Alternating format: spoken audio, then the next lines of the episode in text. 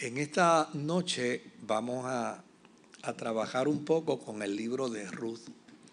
Eh, el libro de Ruth eh, es un libro eh, muy pertinente para, para todos los que les gustan las novelas de amor. ¿Verdad?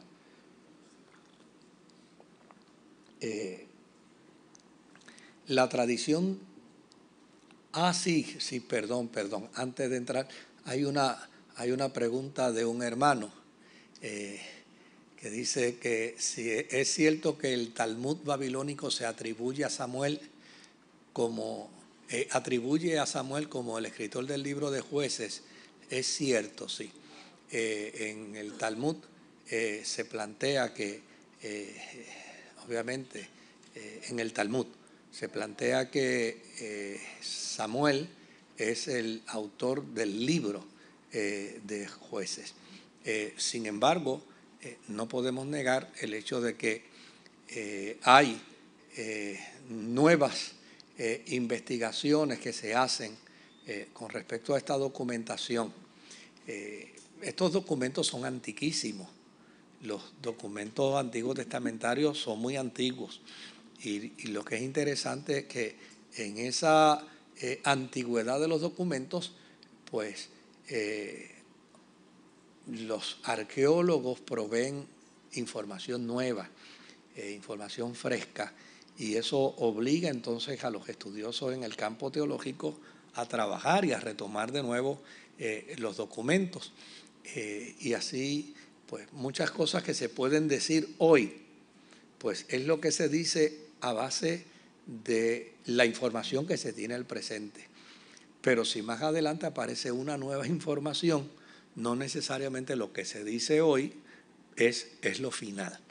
Eh, puede, puede cambiar. Eh, y hay ahora eh, una serie de teólogos que dicen que muchos de los documentos, muchos de los documentos que se atribuyen, por ejemplo, el, caso de jueces, el caso de Ruth mismo, que se atribuye a Samuel, ellos dicen, no, mira, ya eh, esto eh, es lo que hemos descubierto, eh, tiende a demostrar que, que fueron otros autores, que fueron otras escuelas. Y eso no es nada malo, porque mm, nosotros creemos que el verdadero autor de las Sagradas Escrituras es el Espíritu Santo. Así que eh, si mañana me dicen a mí que Mateo no fue el que escribió, que, el que escribió fue Juan, pues, pues no hay ningún problema. O eh, si que no fue fulano, que fue sultano, pues tampoco me genera ningún problema porque la convicción que uno tiene, eh, por eso le llamamos las sagradas escrituras, ¿verdad? La convicción que uno tiene es que la Biblia es la palabra de Dios, es el testimonio de Dios que llega a la vida de los seres humanos bajo una inspiración del Espíritu Santo. Y en ese sentido, pues, eh, no me preocupa eh, quién pueda ser el, autor de cada libro en lo absoluto, si es hombre, si es mujer, si es el que se dice, si no, porque eh, realmente esto es, como ya le dije, esto es producto de unas investigaciones arqueológicas hasta cierto punto. Pero después se descubre que aparecen otras fuentes de información eh, mucho más recientes y cambian todo, cambian todo el panorama, cambian todo el espectro. De algo tienen que vivir los teólogos, ¿verdad? Porque si no, entonces no pueden escribir libros y no los pueden vender. Pues entonces ellos hacen, hacen sus ajustes y hacen, y hacen sus cambios. Eh, la, tarea del pastor eh, no es ser teólogo, la tarea del pastor es pastorear. lo que pasa pues que uno es amante de las escrituras eh, y entonces pues eh, uno se da la tarea de leer, eh, de buscar información y de compartirla, porque el que ama las escrituras no se satisface solo con leerlas, el que ama las escrituras se llena de mucha satisfacción cuando indaga sobre de ella, cuando investiga, y Jesús lo dijo, escudriñe en las escrituras, o sea, el, el trabajar con la palabra del Señor eh, y escudriñarla eh, no es ningún pecado. Eh, yo escuchaba una vez a alguien que decía que el mucho estudio es aflicción de la carne. yo ojalá, ojalá todo el estudio que tuviéramos fuera el estudio de las escrituras. eh, eso no era el pensamiento del judío, porque el judío le prohibía, por ejemplo, el judío le prohibía a una persona que había perdido un ser querido leer ciertos libros de la Biblia, porque eso le podía afligir. Le prohibía, por ejemplo, eh, leer los salmos, porque eso le podía afligir. Este, le prohibía este, trabajar con, con eh, el cantar de los cantares, porque eso le, le,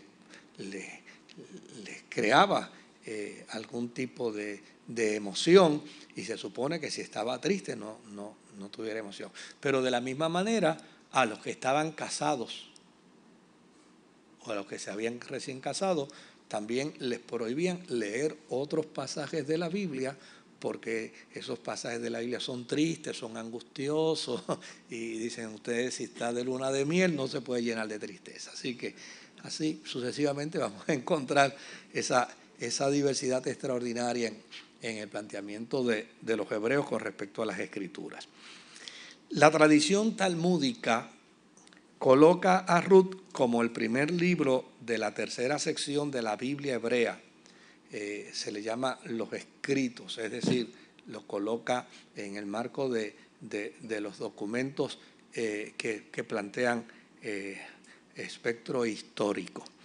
Pero la tradición judía recientemente, este es uno de los casos, recientemente la tradición judía sitúa el libro de Ruth junto a otros cuatro libros para que sean leídos en las fiestas judías de la semana, que se celebran para concluir la cosecha de trigo, como lo es el libro de Cantares, el libro de Lamentaciones, el libro de Eclesiastés y el libro de Esther. Si usted se fija, eh, pues son cosas que se van descubriendo y con las que se va, con las que se va trabajando. Obviamente, el marco de la historia del libro de Ruth está dentro del contexto del tiempo de la cosecha. Porque el final, de, eh, bueno, el principio del libro es en el tiempo de la ausencia de la cosecha.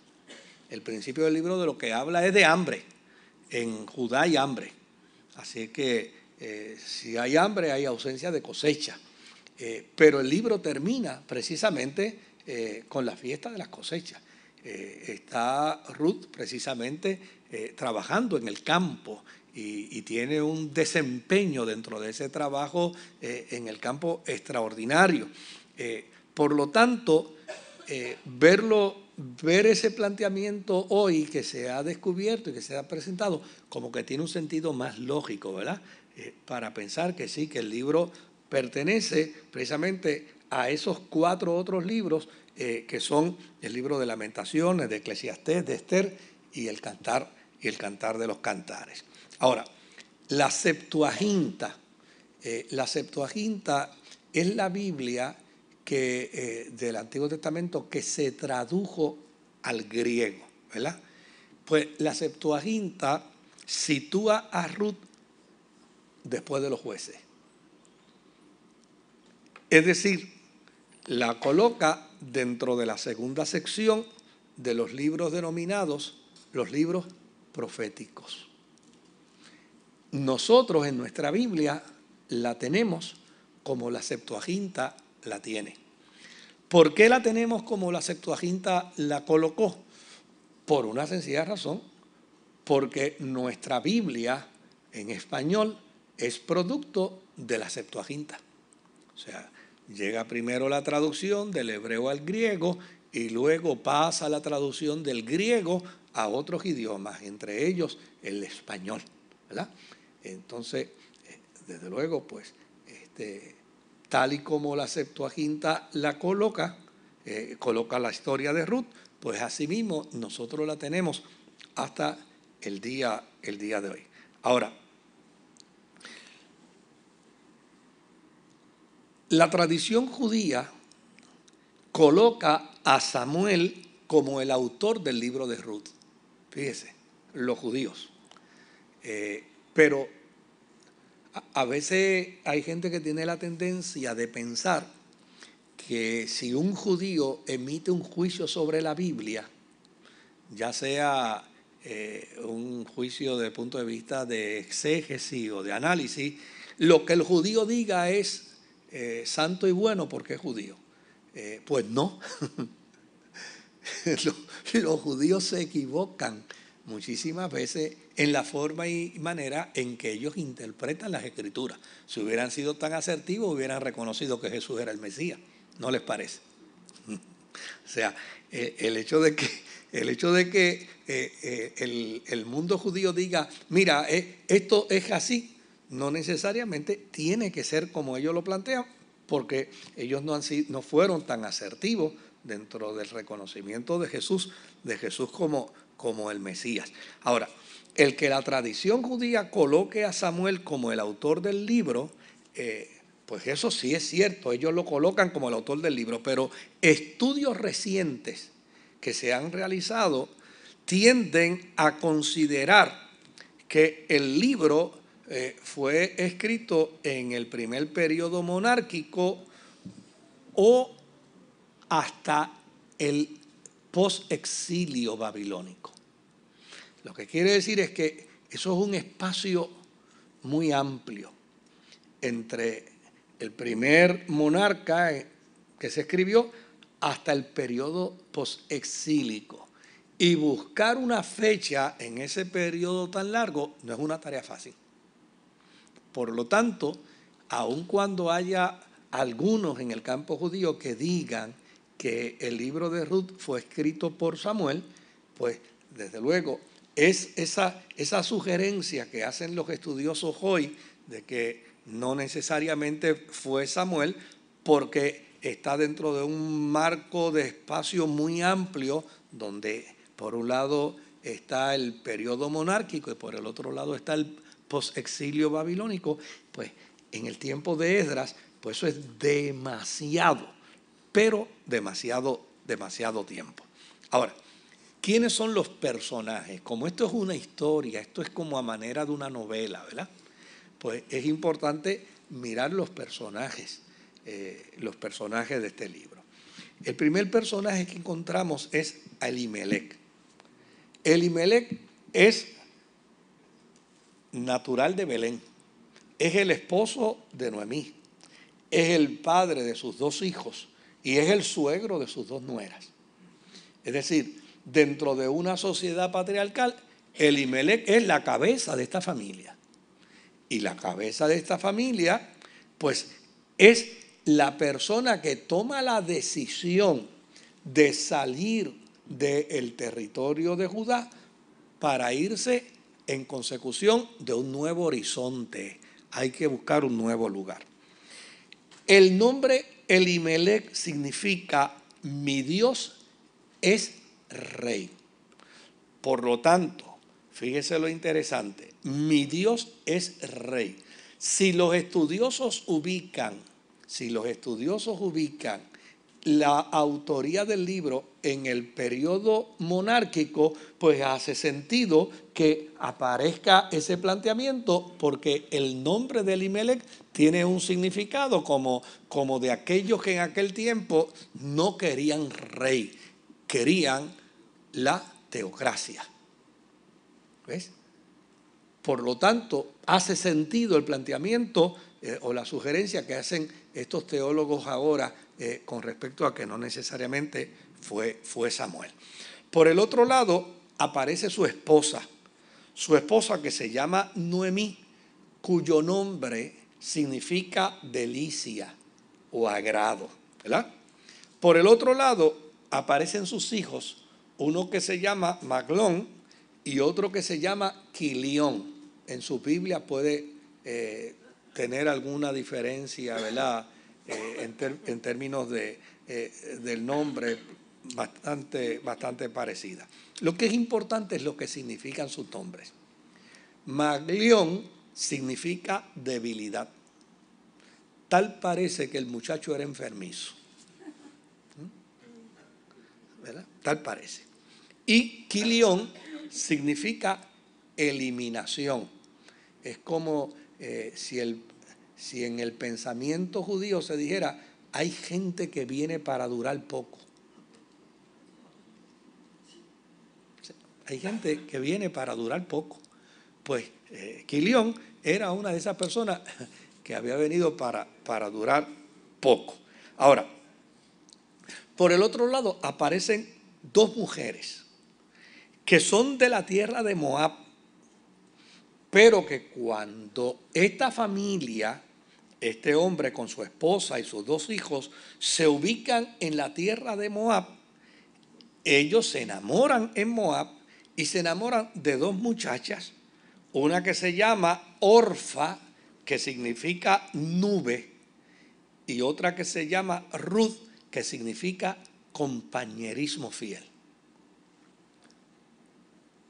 Y finalmente, el titán de la película. El personaje que es el codiciado de la película, que es vos, obviamente, que es pariente de Elimelech eh, y cuyo nombre significa en él está la fuerza. Si es que cuando usted mira los nombres de los personajes con sus significados, cuando usted mira los nombres de los personajes con su significado, descubre algo que es interesantísimo. Yo he escuchado a algunas personas decir, esta historia no necesariamente fue una historia real, probablemente, probablemente no fue una historia real. Y el argumento que utiliza dice, qué casualidad que todos los nombres tienen un significado que giran en torno a qué? A la situación. Pues está bien, con eso no hay ningún problema. La intención bíblica no es encarnar a los personajes. La intención bíblica es dar lo que se conoce en, griego como una parénesis. Es la enseñanza. O sea, más que ocuparse del personaje, yo, yo recuerdo eh, cuando yo tomé exégesis del libro de Job eh, a nivel de maestría, el profesor, eh, que era muy radical en sus planteamientos, dijo estas palabras. Dijo, ustedes se van a molestar cuando yo les diga ahora que Job es un personaje ficticio, que Job no existió nunca. Y estábamos nosotros envenenados con él. Vamos a venir este tipo aquí a decirnos ahora, yo que toda la vida he dicho que Job es un personaje real. Pero fíjate, cuando él terminó el semestre de exégesis, que se paró a dar la clase, y yo no les exagero, hermanos, él terminó de dar la clase de dos horas y en el piso había un charco de lágrimas. Porque él no se movió, él se quedó ahí y mientras iba dando la clase iba llorando, iba llorando. Y fíjate cómo él termina la clase. Él termina la clase diciendo, ¿y qué me importa a mí si Job existe o no existe? A fin de cuentas, esa no es la intención de la Biblia. La intención de la Biblia es demostrar que todos los seres humanos, cuando entran a este mundo, en algún momento serán Job. Entonces, eso me hizo más sentido. ¿Ves? Porque hasta Cristo entra en el escenario humano ¿Y cómo se le describe? Varón de dolores, experimentado en qué? En quebrantos.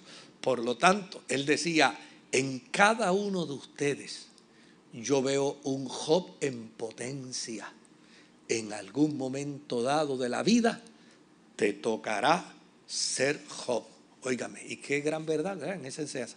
¿A cuánto no nos ha tocado ser Job en los procesos de la vida? Pues a mí me parece que esa enseñanza es mucho más trascendente, es mucho más fuerte que yo no tengo la menor duda de que eh, Job pudo haber sido un personaje real. Pero a fin de cuentas, como no tengo el certificado de nacimiento de él, no me voy a poner a discutir eso con nadie.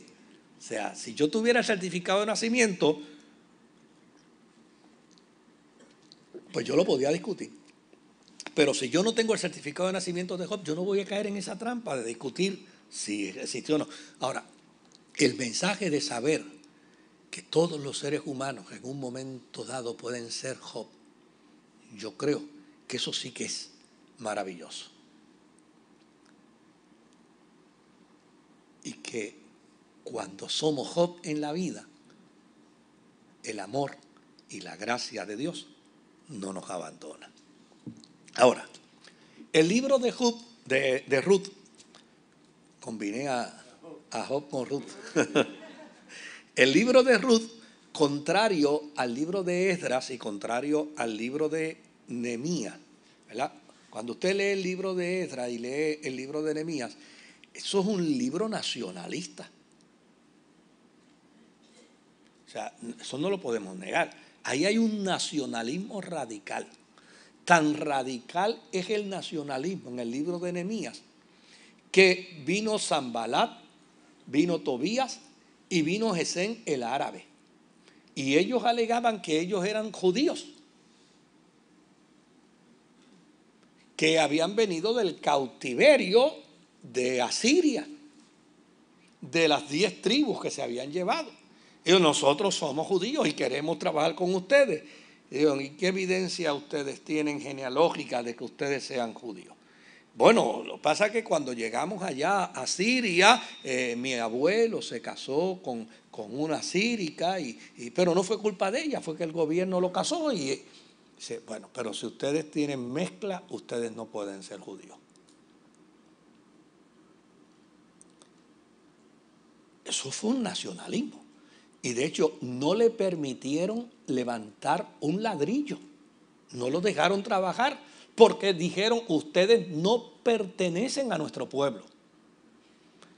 Otro elemento del nacionalismo de Esdras y de Nehemías es que hubo un momento en que se convocó al pueblo y se dijo, todavía quedan mujeres aquí que no pertenecen a los judíos. Sí, ¿quiénes tienen esposas que no pertenecen a los judíos? Levanten la mano. Y todo el que levantó la mano le dijeron, salga de su esposa, ¿sabe? No la queremos aquí. Pues eso es nacionalismo. ¿eh? Imagínese si había nacionalismo que cuando usted menciona, ¿verdad? Gesén, Zambalat y Tobías. Gesén, mire, eso es un nombre hebreo a tosuiche. Eso es como otoño en el barrio, ¿verdad? Como moncho en el barrio. Eso es hebreo. Pero fíjese el cuidado que tuvo el autor de la historia. Gesén, el árabe. Como quien dice, aunque te vistas de seda, mono te queda. O sea, es una manera de decir aquí, esto es nacionalismo hasta más no poder. Lo que es interesante es que el libro de Ruth es totalmente contrario. En el libro de Ruth se genera un espíritu universalista, un espíritu inclusivo, un espíritu donde se plantea la realidad de que existen seres buenos, seres humanos nobles, seres humanos serviciales, seres humanos de integridad, seres humanos de principio, donde quiera estén. Y que no se puede cuestionar la integridad de los seres humanos por su idiosincrasia o por su etnia. Esto es totalmente distinto.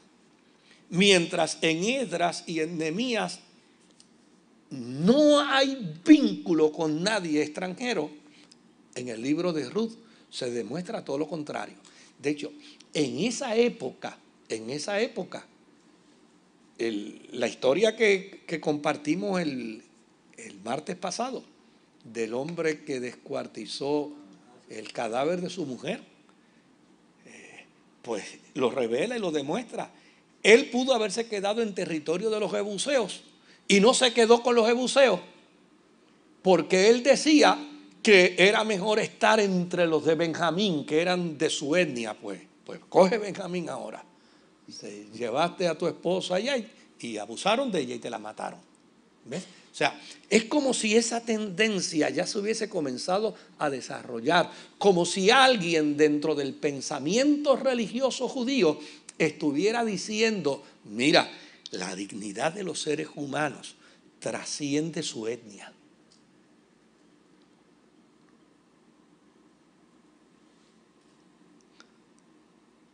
La dignidad de los seres humanos no se puede juzgar por el país donde nacen. Se acuerdan que el apóstol San Pablo escribe, escribe una carta y, hace mención de, una comunidad, ¿verdad? Eh, déjame ver si eh, se me escapa ahora eh, el nombre, de una comunidad que dice, mira, de esta gente se dice que son malas bestias, se dice que son perversos, que son engreídos, que son embrollones, que son tramposos. Pero fíjate que dice, pero a ellos ve y evangelízalos. Lo que quiere decir es que aun cuando Pablo hace el juicio de lo que otros dicen de ellos, Pablo cree que en ellos hay capacidad de transformación y de cambio. Los cretenses. Ahí llegué, los cretenses. Ahora, ¿qué opinión tuvieron los los padres de la iglesia con respecto al libro de Ruth. ¿verdad? Los padres de la iglesia como Mellington, como Orígenes, como Atanasio, como Jerónimo, como Hipólito, leyeron el libro de Ruth. Estos son cristianos, ¿verdad? Cuya, virtud es trabajar con el Nuevo Testamento. Pero ellos leyeron el libro de Ruth e inclusive Hipólito eh, eh, escribió un comentario sobre el libro reconociendo virtudes en términos del mensaje, en términos de la enseñanza, que el libro de Ruth puede tener para todos los tiempos, sobre todo en esa área de los prejuicios, porque los pueblos en sus regiones desarrollan prejuicios. Los pueblos, pero no solamente, mira, los barrios en los pueblos desarrollan prejuicios. Los pueblos entre los pueblos desarrollan prejuicios. Y los países entre los otros países desarrollan prejuicios. Y los continentes entre los otros continentes desarrollan prejuicios. Es como si fuera una inclinación natural de los seres humanos desarrollar prejuicios. La fe bíblica tiene que responder a eso. Y la fe bíblica le hace saber al mundo que el prejuicio es malsano. Que el, prejuicio no cabe, porque nadie puede juzgar la vida de un ser humano por el país donde nace. Pero sin embargo, a nivel subconsciente, metido por acá, hacemos los chistes de la gente de...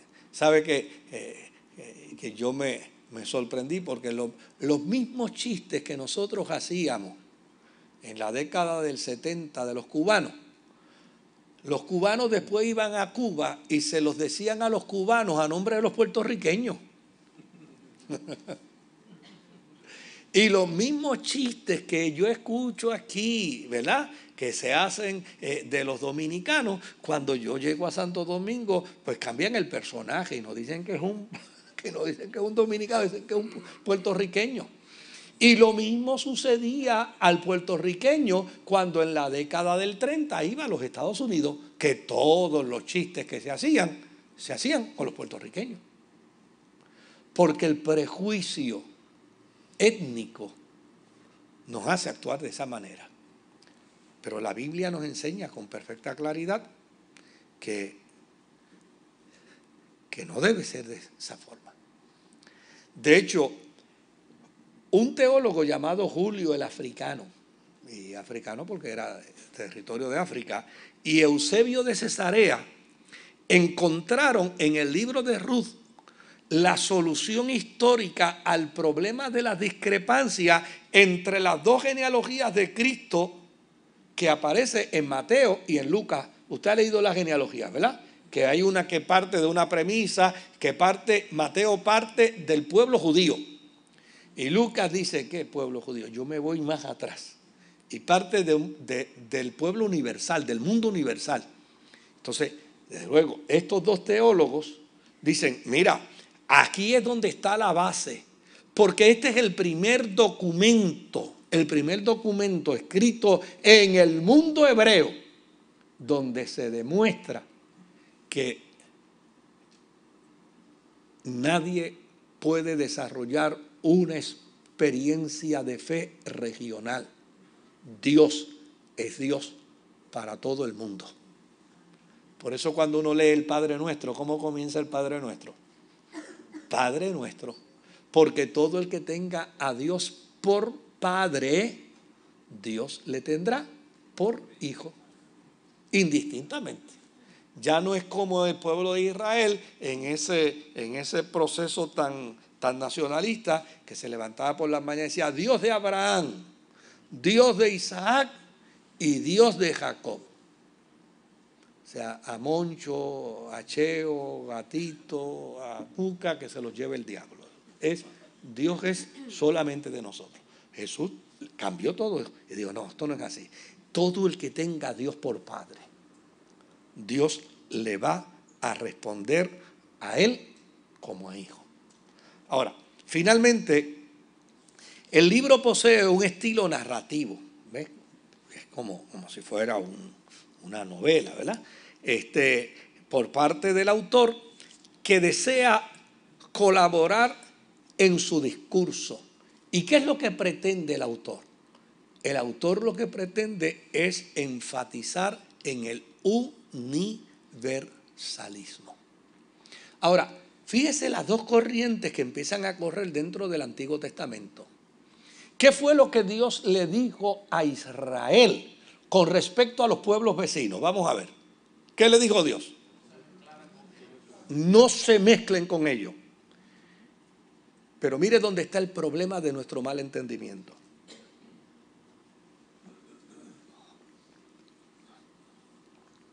¿Qué nosotros creemos? Que lo que Dios estaba fomentando era que un nacionalismo. No era eso. No era eso. Lo que Dios estaba entendiendo perfectamente era la debilidad de carácter que tenía su pueblo, que se contagiaba al menor estornudo. Y la única razón por la que le exigía que no se juntara con los demás es porque ellos no tenían la capacidad de juntarse con los demás y seguir siendo ellos. Ellos se juntaban con los demás y al ratito eran como los demás. ¿Se da cuenta dónde están nuestras equivocaciones? Así somos de equivocados cuando cuando leemos la escritura y después cuando la queremos interpretar, eh, porque lo que es interesante dentro de este mundo es que hay gente que quiere interpretar la escritura para su propia conveniencia. ¿Eh? Entonces, fíjese lo interesante. No era porque Dios quería crear una nación independiente, separada. No, es que ese era un pueblo que no podía juntarse con nadie porque si se juntaba con alguien se contagiaba. Y Dios dice, no, espérate, ustedes no pueden estar juntos. Ahora, fíjese cuál es el discurso en el mundo cristiano. La oración de Jesús. Ellos están en el mundo, pero no son del mundo. No te pido que los quites del mundo, sino que los guardes de qué? Del mal. Es decir, la consigna cristiana es distinta porque se parte de una premisa clara y es que el que vive una experiencia de compromiso con Dios no se contagia. ¿Sabe a quién ha creído? mire, aquí en nuestra iglesia hay, hay varios eh, compañeros de trabajo, eh, de mi trabajo secular cuando yo trabajaba en la policía. son miembros de esta iglesia, vienen aquí. y ellos saben que cuando salíamos a trabajar, pues yo no tenía otra alternativa, que si andaba con cinco o seis por algún área en la isla, yo tenía que regresar con ellos. Pero cuando ellos terminaban su trabajo y quedaban ya en su periodo libre, pues se paraban en el primer chinchorro que encontraban. Se paraban a chinchorrear. Y yo no podía decirle, pues mira, yo me voy. No, yo tenía que quedarme con ellos. Y allá empezaban a beber y la consigna era clara, que se conviertan ellos a ti y tú no te conviertas a ellos. Y de hecho, llegamos a tener discusiones porque compraban un galón de agua de coco y yo me le bebía agua de coco. Ah, pues tú no estás bebiendo el agua de coco. Algo tengo que beber, chico. Pero usted sabe la oportunidad que tuve mientras estaba con ellos de hablarle de Jesús, de hablarle del Evangelio.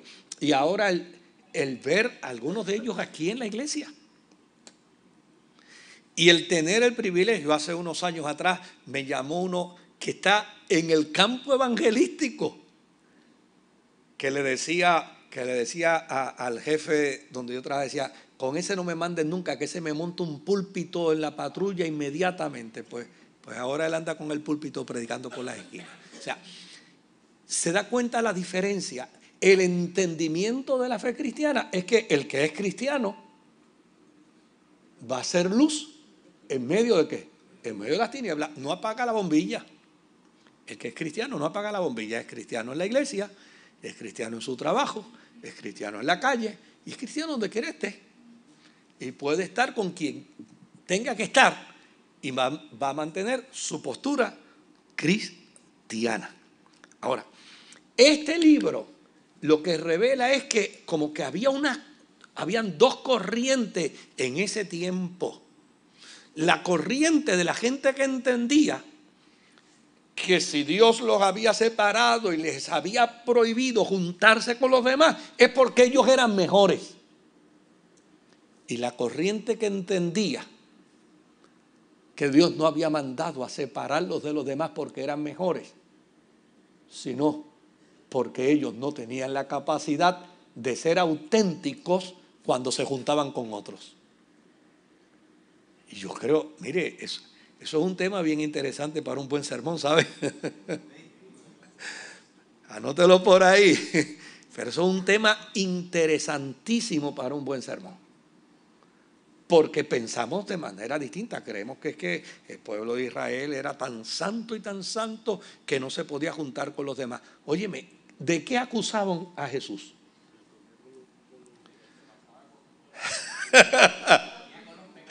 Mire, si Jesús fuese, eh, si nosotros fuésemos a hablar ahora en el, en el contexto contemporáneo, ¿qué diríamos de Jesús? Que tú eres el Hijo de Dios en el punto de droga hablando con los traficantes, que tú eres el Hijo de Dios en el bar de Pello allá. Sería igual. Sería igual. La única diferencia es que ¿dónde, dónde alumbra más la luz? Tenemos que tener ese desafío. Yo, yo recuerdo, mire, yo cuando yo pastoreaba en el pueblo de Trujillo Alto y se convirtió al Señor un domingo el, el bartender de un, de un hotel muy famoso. Y era el hombre que tenía placa y reconocimiento y, las compañías de alcohol le, eh, le hacían festejos y demás, porque el tipo era un as en ese campo. Se convirtió al Señor domingo y lunes me mandó a buscar. Yo llegué a su casa y me dijo, pastor, es que quiero hablar con usted porque yo voy a renunciar a mi trabajo mañana. Entonces cuando me dice que va a renunciar a su trabajo, pues yo pienso en dos preguntas. Número uno, ¿en qué trabaja? Y número dos, ¿por qué va a renunciar? Cuando le pregunto en qué trabaja, me dice que es el bartender, que es la persona que dirige en ese hotel todo el área de bebida. Y la segunda pregunta es que va a dejar de trabajar porque se convirtió ayer y él ahora entiende que no puede trabajar ahí. Y yo le pregunto, ¿y ya usted tiene trabajo? No, no, no, todo es un asunto de fe. ¿Y quién lo va a mantener? Ah, no, me va, el Señor me proveerá. Y yo dije, mm, a lo mejor después viene a la iglesia a que le pida, le pasen una ofrenda. Le dije, no, pues usted no puede hacer eso así. Usted no puede actuar de esa manera. Esa no es la manera cristiana de hacerlo.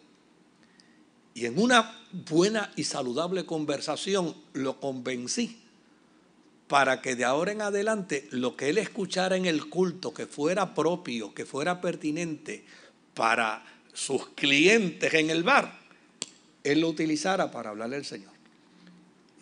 Y, llegó el momento donde me dijo, pastor, ya me han mandado varios memos diciéndome que no puedo seguir predicando.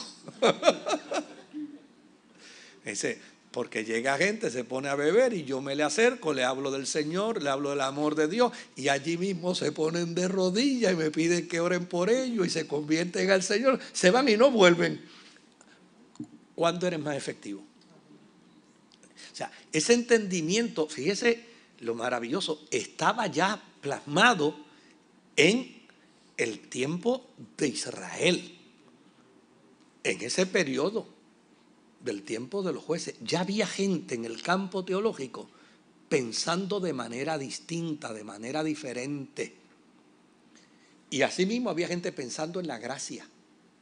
Y asimismo había gente pensando en la redención. Y asimismo había gente pensando en la eternidad.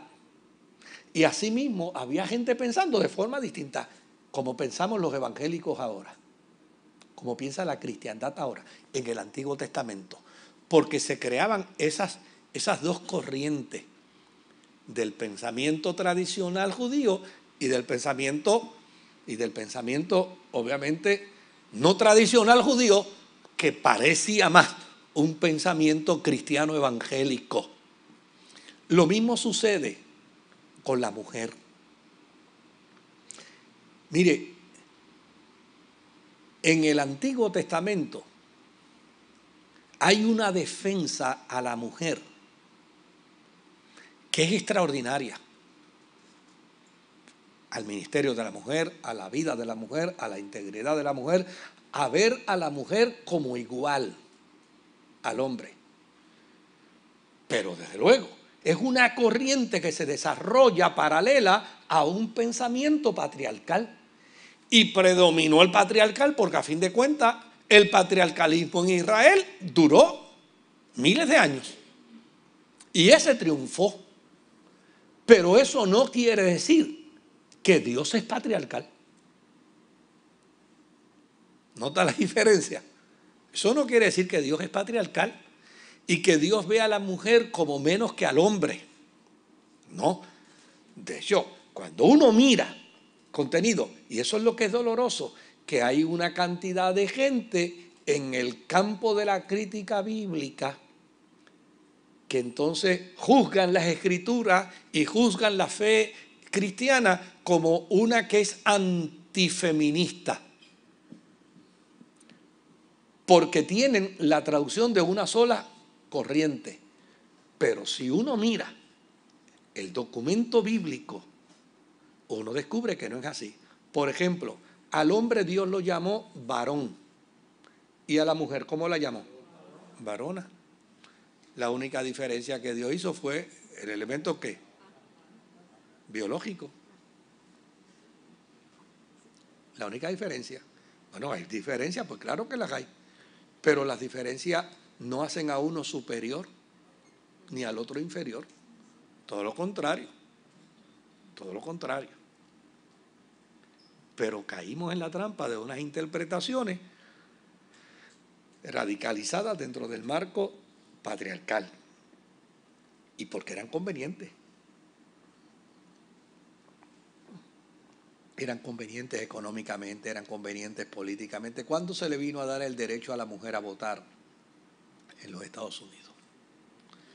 Todavía no se está discutiendo la cuestión del salario de que al hombre le pagan más y a la mujer le pagan menos. Pues, pues, o sea, habían una serie de conveniencias seculares y la iglesia cayó en la trampa de, de, irse por esa línea. Bueno, pero eso es harina de otro costal. Los voy a invitar a que miremos el capítulo 1 de Ruth. Vamos a, vamos a inspirarnos un ratito aquí. Capítulo 1 del libro de Ruth, vamos a ver si nos los ponen allá y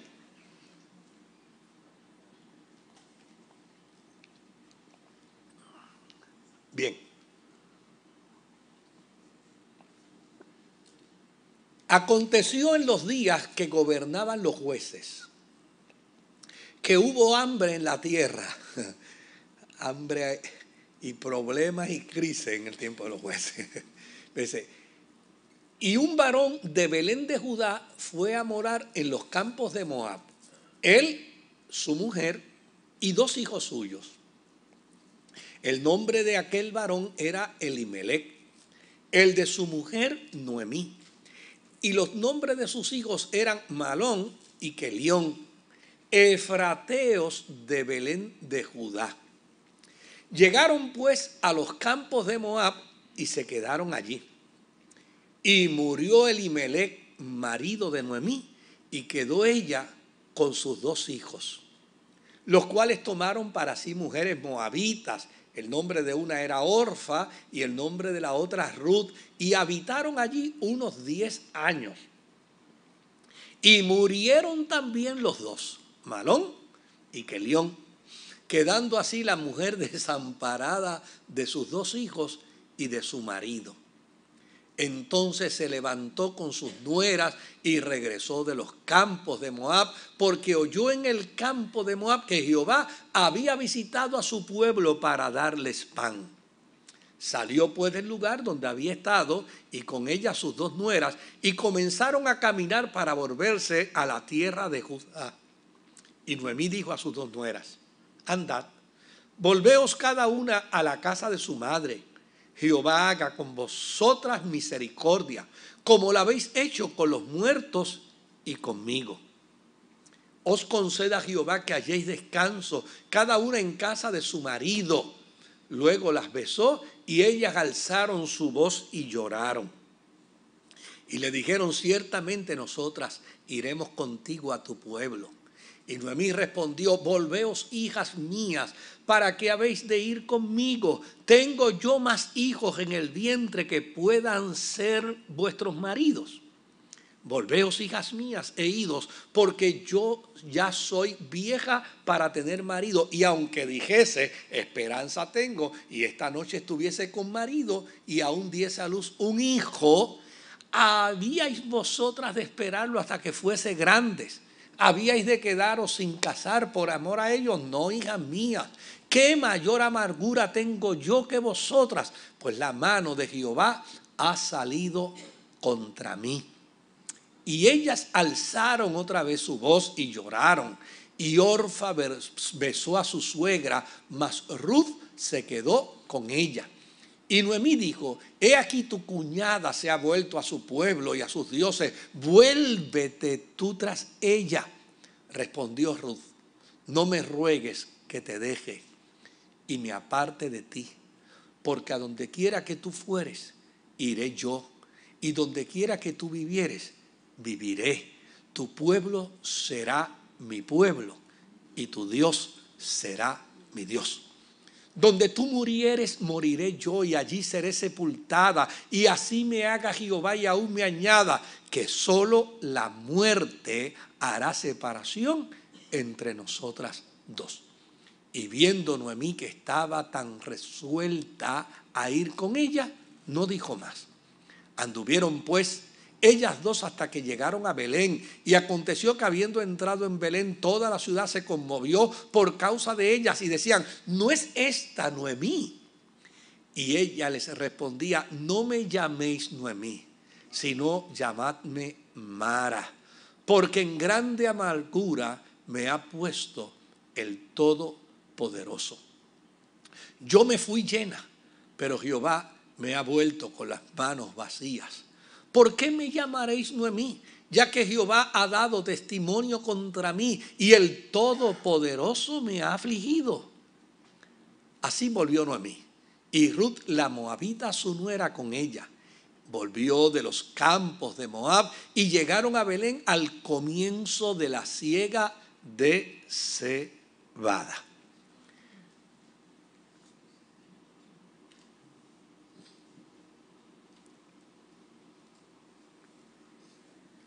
Fíjese bien que esta es una historia que comienza presentando el periodo antes de la monarquía. Esta es una historia que se da en el tiempo de los jueces. Ahora, la historia se da en el tiempo de los jueces. ¿Cuándo se escribió? Es que no sabemos. Son dos cosas distintas. Porque Nadie puede pensar que mientras, mientras Noemí y, y Ruth iban camino de nuevo para Judá, había un secretario escribiendo detrás de ellos lo que estaban diciendo, ¿no? O sea, la historia se dio, la experiencia se dio, luego se redactó. La historia se dio en el tiempo de los jueces, pero ¿cuándo se escribió? Pues realmente, realmente no lo sabemos. A veces, a mí me gusta clarificar esto porque eh, nos topamos con, algunas personas que no son malintencionadas, pero literalizan el texto, ¿verdad?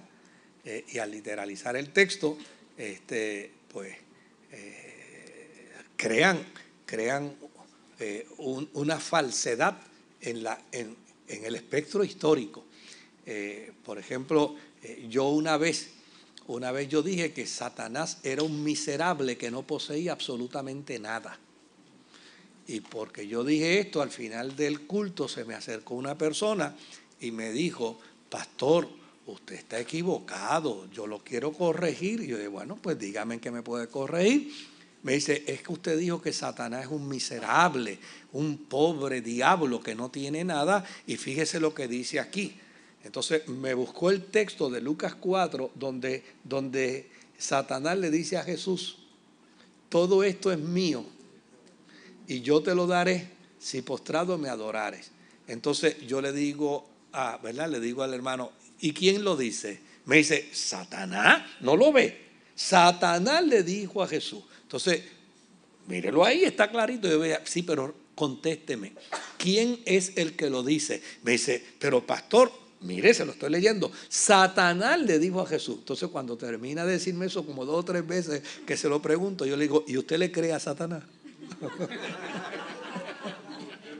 Soy un embustero como usted. Entonces él se da cuenta y dice, adiós, verdad, eh, usted tiene caso. O sea, muchas veces caemos en la trampa de hacer una interpretación literal que desconecta por completo el documento bíblico. Ahora, esto es el periodo en que gobernaban los jueces a Israel. Y como ya leímos, este era un periodo desastroso. Esto fue un periodo angustioso. Y era un periodo donde no se podía esperar otra cosa que hambre. Un pueblo donde todo el mundo hace lo que le da la gana. A la larga es un pueblo que va a sufrir todo tipo de consecuencias dolorosas. Ellos empezaron a sufrir hambre. Elimelech pensó como todo buen puertorriqueño. Lo mejor que yo hago es que hago un garacel. Vendo todo y me voy. Y él hizo eso. Vendió todo. Y dijo, para Moab nos vamos. Ahora, la familia emigra por las dificultades económicas, por el hambre que, que tienen deciden ir a Moab porque Moab tenía mejores recursos que Judá. Y aquí hay una moraleja extraordinaria. Una moraleja extraordinaria. Más éxito tiene un incrédulo que se sepa administrar bien que un creyente que no sepa administrarse.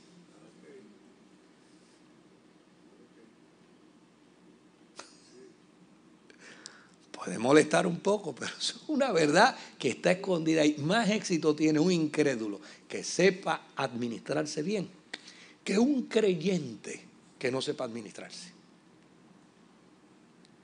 Salen de su hogar y de hecho se puede ver cierta esperanza en términos de que fueron bien recibidos en Moab. Aquí comienza la doctrina que es universalista. Hay gente buena en Moab, los recibieron bien, los atendieron bien. Y mira qué maravilla para sostener la tesis que yo le estaba planteando ahorita. Mira qué maravilla. Y es que ellos se van a Moab, pero siguen siendo que servidores de Jehová. No cambiaron su Dios. No cambiaron su culto. No cambiaron su idiosincrasia cultica. Se mantuvieron siendo fieles hebreos en la tierra de Moab. Al punto de que en el discurso de Noemí con sus nueras, les dice, devuélvanse de nuevo y escojan de nuevo a sus dioses. Lo que quiere decir es que ellas se encargaron de hacerles saber, si ustedes se meten aquí, aquí el Dios nuestro se llama Yahvé. Mira lo, lo que sostiene todo, todo esto que les estoy planteando. Ahora, lo que me llama la atención es que parece que Elimelech no disfrutó mucho en la tierra de Moab, se murió rápido. Le dio un soponcio, algo, y, y se murió. Y desde luego, Noemí queda con sus dos hijos aparentemente en la adolescencia y con el transcurrir de los años, ellos se casaron. Sus dos hijos vinieron a ser la única fuente de consuelo de Noemí. Se casan con dos moabitas. Pero ¿saben qué dato interesante? Ellos no son los primeros que se casan con mujeres extranjeras. Mira qué maravilla que José, el soñador, se casó con una mujer extranjera. Y, no fue nada malo. Es más, Moisés se casó con una extranjera. Hmm. Y María su hermana, María su hermana, y el sacerdote Aarón lo criticaron. Ah, era, era, era etíope.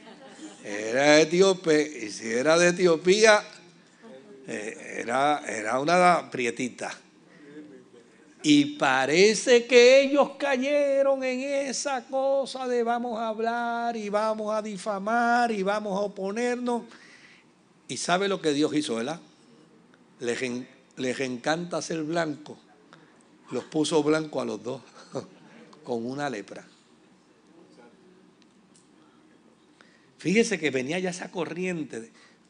Dios es un Dios universal. Los accidentes de, de nuestra pigmentación no determinan absolutamente nada. Para Dios, tan hijo de Él es el blanco como el negro. Para Dios, tan hijo de Él es el intelectual como el analfabeta. Para Dios, todos somos iguales. Así que estos muchachos se casan, se casan con dos mujeres de Moab y aquí no pasa nada. Fíjese que el Dios que le dice que no se junten con nadie, no los mató. Porque a fin de cuentas el mensaje no era ese. El mensaje era que ustedes son tan débiles que se contaminan. Pero estos muchachos no se contaminaron. Se juntaron con ella. Todo lo contrario. Las trajeron a su experiencia, los trajeron a su experiencia de fe. Ahora, ya empieza el discurso de esta historia a decirnos que el ser humano posee un sentido natural de hacer comunidad unificada. Eso Dios lo puso. Mire, usted no, no conoce la cantidad para hacer, ¿verdad? Para plantearlo en el contexto nuestro. La cantidad de extranjeros que han venido a Puerto Rico jovencitos, niños, y se casaron aquí.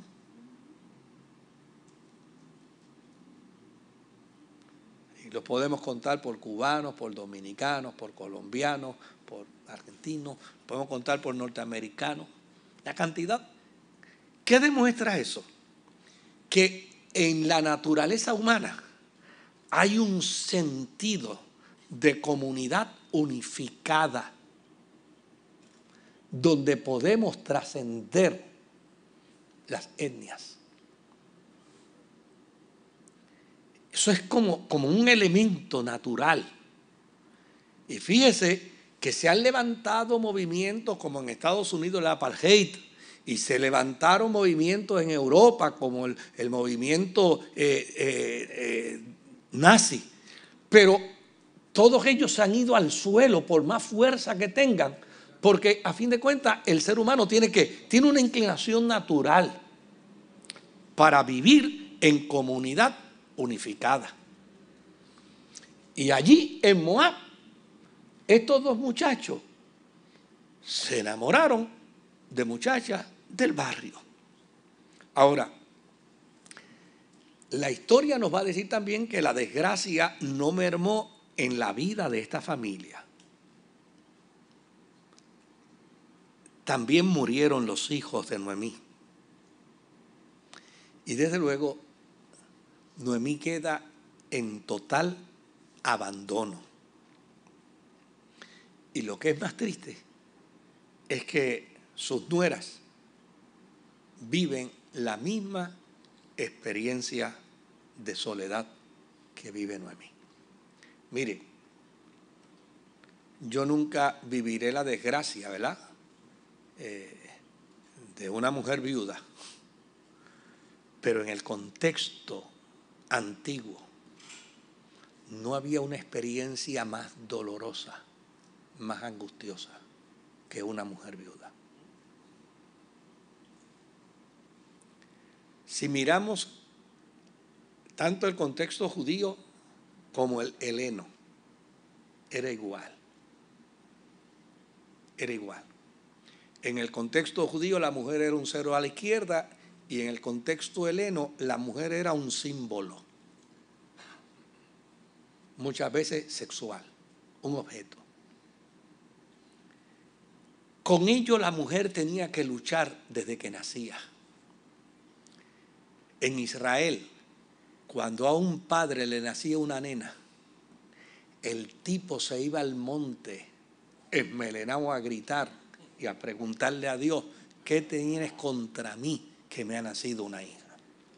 Lo que eso quiere decir es que desde que la mujer nacía, empezaba a sufrir la hostilidad y el desprecio. Luego de eso, era negociada, era comprada. Pero la cultura había enseñado que como se le delegaban algunas actividades mediante esa compra y algunas responsabilidades, por lo menos ahora podía tener capacidad para decidir y la mujer decidía sobre sus hijos. Pero si su papá se moría, y habían hermanos, la mujer no recibía un centavo de la herencia, nada. O sea, usted se imagina todo lo que vivía una mujer. Hoy no, hoy, hoy puede ser que una mujer, si se le muere el marido, queda mejor que, que cuando tenía el marido vivo. Porque le comparan el seguro social de ella con el del marido y se te vamos a dar el más grande. No deja de ser doloroso, claro, es una, es una broma casi imprudente. Ahora, fíjese, fíjese lo interesante de esto. Esta viudez, esta viudez, la entendía Jesús. La Biblia dice que Jesús llegó a la tierra de Naín. Y se encontró en la tierra de Naín con una mujer que era viuda y que llevaba precisamente el cadáver de su hijo que lo iba a enterrar. ¿Sabe lo que eso significa? Ese muchacho era el seguro social de ella. Era su sustento. Se le había muerto el seguro social. Ahora, imagínese usted a Noemí en una tierra extraña donde se le muere el marido, bueno, pues por lo menos se me muere el marido, pero tengo dos seguros social que están conmigo, que son mis hijos. Pero se le mueren sus dos hijos. Y no puede decir ahora, tengo a mis dos nueras, porque sus nueras también viven la misma desgracia que ella. Se le murió su sustento. Por lo tanto, Noemí quedó en la orfandad. Y pensó lo que era natural pensar. Me regreso de nuevo. Me voy, me voy para mi casa. Claro, cuando decide regresar, como todavía no ha dejado las cosas claras entre sus nueras, tan pronto decide salir, las dos nueras se van con ella. Porque el entendimiento es que todavía ella es el vínculo de sus maridos muertos.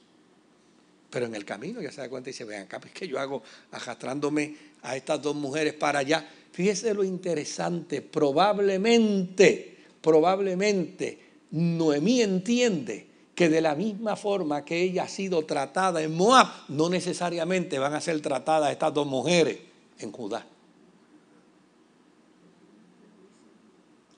¿Y qué les dice? Regresen. Todavía ustedes son jóvenes, pueden rehacer su vida, pueden tener de nuevo un marido, pueden generar familia. Yo soy vieja, ya yo no sirvo para nada. Claro, aquí hay un planteamiento de ella que hay que entenderlo. Y es que en aquel tiempo se entendía que lo bueno y lo malo provenía de Dios. Por lo tanto, ella interpreta su desgracia como un azote de quién? De Dios. Ahora, lo que es interesante es que aun cuando en aquel tiempo se entiende que lo bueno y lo malo procede de Dios, ella no reniega la soberanía de Dios sobre ella. Simplemente la acepta. Ella la identifica. Pues mira, Dios antojó de quitarme el marido y después antojó de quitarme los hijos, pero Él es Dios. O sea, ella no cae en la trampa de cuestionar a Dios ni de pelearse con Dios por lo que le está sucediendo. Simplemente le dice a sus nueras, devuélvanse a su tierra, vuelvan de nuevo a sus dioses, vuelvan de nuevo a su vida cotidiana. Y desde luego, Orfa no es menos que Ruth. Orfa lloró. Orfa se lamentó muchísimo. Pero hay un dato aquí interesante sobre Orfa. Y es que el carácter de Orfa era un carácter más dócil y más manejable que el de Ruth. Orfa entendió perfectamente, Dios, mira, es verdad, tú tienes toda la razón, yo te voy a obedecer, y se regresó. Pero Ruth se le empantalonó. Y le digo, no, el amor que yo te tengo a ti el compromiso que yo tengo contigo. Mira, no me ruegues que te deje ni que me aparte de ti, porque ya yo lo decidí. Donde tú vayas, yo voy a ir contigo. Es más, decidí que donde tú mueras, yo voy a morir contigo. Es más, decidí que tu pueblo, yo renuncio a mi pueblo para ser de tu pueblo y renuncio a mis dioses para ser de tu Dios. O sea, es una postura de una mujer que sabe lo que está haciendo, llenando los papeles de migración para naturalizarse hebrea. Ella está diciendo, mira, yo voy a ser parte de tu pueblo. Y ante su planteamiento, no hay de otra alternativa. Noemí no puede hacer otra cosa sino que llevarla, llevarla consigo. Ahora, lo que es interesante de esto es que cuando llegan allá a Belén, y fíjese que el dato comienza diciendo que eran de Belén de Frata, del mismo lugar donde estaba la profecía del nacimiento de quién? De Jesús. Y lo que uno ve detrás de esto es la forma y manera como Dios está tejiendo su plan para hacerle saber al mundo que su propósito de salvación es igualmente universal. Porque doña Ruth se convirtió nada más y nada menos que la abuela de David. Y uno dice, qué maravilla, como, como Dios estaba manejando soberanamente toda, toda esta circunstancia. Ahora,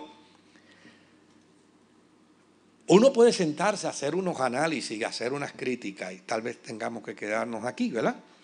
Este, uno puede sentarse a hacer unos análisis y unas críticas sobre esto, porque uno dice, ven acá, que mucho parecido tiene esta historia a, las de hoy en día. Fíjese que ella se fue para evitar el hambre que había en Judá, en Belén.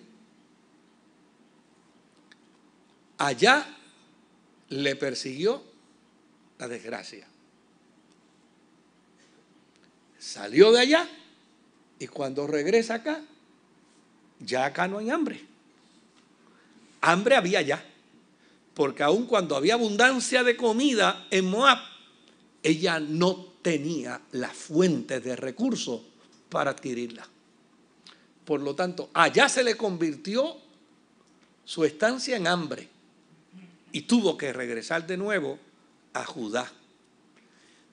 Yo creo que esto tiene unas verdades encerradas extraordinarias. Yo respeto las decisiones de todas las personas. Usted no tiene idea eh, lo mucho que duele, sobre todo eh, de unos años para acá, eh, ver el éxodo, ¿verdad? De gente que se nos ha ido para, para los Estados Unidos y que pues duele porque uno pierde el vínculo con ellos, pierde la relación, la experiencia de adoración, el poder compartir la misma fe. yo me encontré con un pastor en Cagua eh, que me dijo, pastor, eh, a mí se me ha ido más de la mitad de mi iglesia y yo estoy en una depresión profunda. Y, y, yo pude entender lo que aquel hombre pastor estaba experimentando, pues porque unos años después también lo experimentamos nosotros acá, la cantidad de familias, nos vamos, nos vamos. Hubo un momento en que no había un domingo que no orábamos por gente aquí que se iba. Y yo decía, santo Dios, se van a seguir yendo la gente, se va a seguir yendo la gente. Mire, lo que nosotros no podemos perder de perspectiva es que las experiencias fortuitas de la vida advienen indistintamente donde estemos. Lo único que a nosotros nos queda es acogernos a la gracia y a la misericordia de Dios. Con esto no negamos, ¿verdad? Pues el que, el que entiende que debe irse, pues oramos, lo bendecimos y que vaya, ¿verdad? Pero no necesariamente, no necesariamente salir de un estadio a otro garantiza el bienestar porque hay una serie de elementos fortuitos que acontecen en la vida que no los podemos controlar. Yo conocí una persona que salió de Puerto Rico con 700 mil dólares en el bolsillo para los Estados Unidos. Al año regresó sin un solo centavo y vivió la desgracia y el dolor de haber perdido a, a su familia. Algunos murieron. Las experiencias fortuitas, depender eh, o hacer la base de nuestra confianza en términos de los estadios hacia donde nos movemos, no es una garantía. La garantía es nuestra fe y nuestra esperanza en el Señor. Yo nunca olvidaré el testimonio de un amigo eh, ministro mexicano que comenzó a hacer gestiones para, para naturalizarse norteamericano, ¿verdad? Para, eh, y, empezó en ese proceso y en ese proceso, y después de mucho dinero y después de mucha inversión y después de muchas gestiones, le negaron. Y él cayó en una tristeza profunda hasta que la palabra de Dios saltó un texto de la Biblia y le cayó en el rostro y lo estremeció. La bendición de Jehová es la que engrandece, es la que bendice y no añade tristeza con ella. Y dice que cuando aquel texto vino a su conciencia, descubrió que lo más importante en la vida no es pensar que nuestros movimientos de estadio es nuestra mejor garantía, es saber que donde quiera estemos, con lo mucho, con lo poco, tenemos la bendición del Señor. Contamos con la bendición de Dios. Vamos a parar aquí y seguimos el martes, el martes que viene, Dios mediante. Pero, pero si hay algún